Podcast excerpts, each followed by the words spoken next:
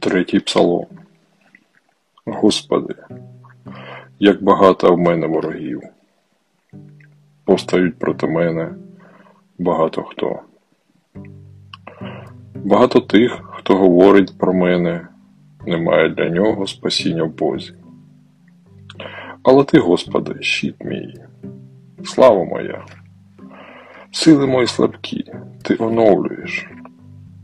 Усім серцем волаю я до Господа, і Він відповідає мені зі святої гори своєї. Спокійно лягаю я, сплю і прокидаюся, бо Господь захищає мене.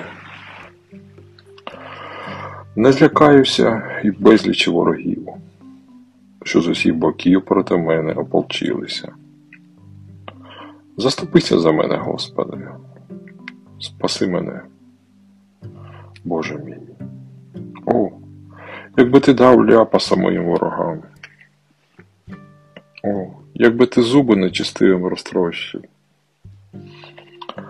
О Господі спасіння над народом Твоїм, благословення Твоє. Амінь.